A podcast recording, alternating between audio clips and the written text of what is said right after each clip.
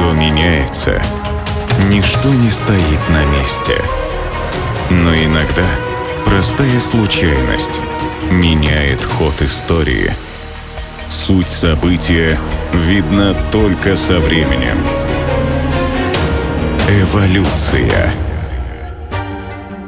В 1853 году началась война, которую многие называют «нулевой мировой».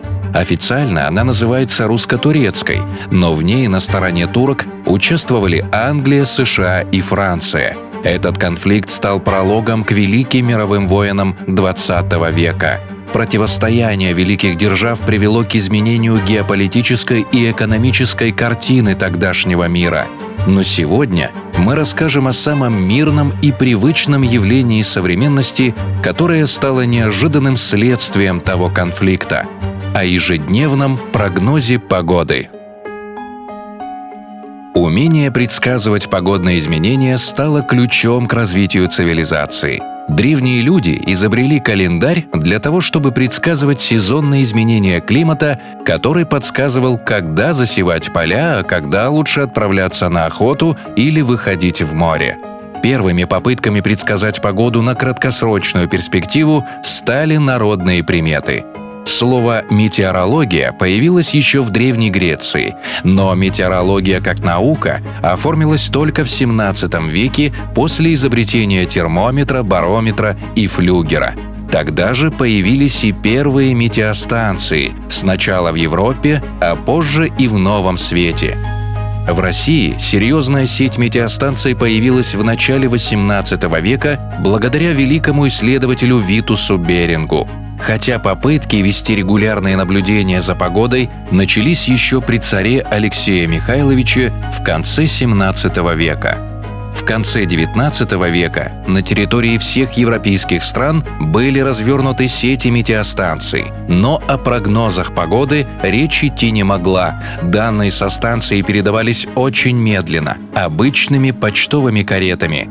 Так продолжалось до упомянутой выше Крымской войны и человека по имени Урбен Жан-Жозеф Леверье – 14 ноября 1854 года во время осады Севастополя флот союзников Османской империи стоял на рейде у Балаклавы.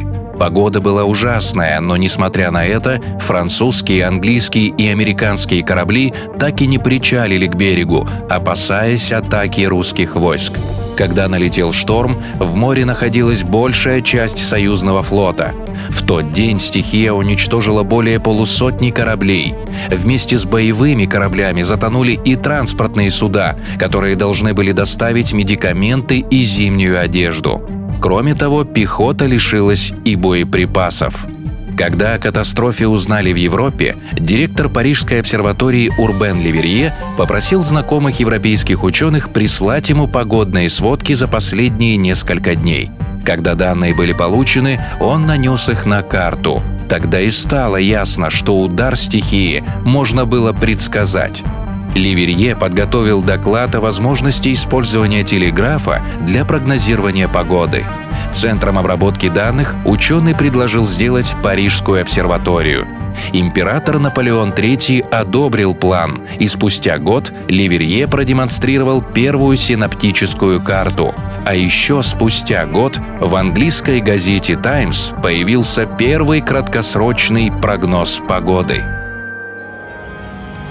В начале 20 века была предложена концепция атмосферных фронтов. Позже для изучения верхних слоев атмосферы стали использовать радиозонды, а для обработки данных — первые ЭВМ. С появлением метеоспутников и суперкомпьютеров прогнозы стали еще точнее — но именно события Крымской войны 1853 года и открытие французского ученого привели к появлению привычного нам ежедневного прогноза погоды. Эволюция. Суть события видна только со временем.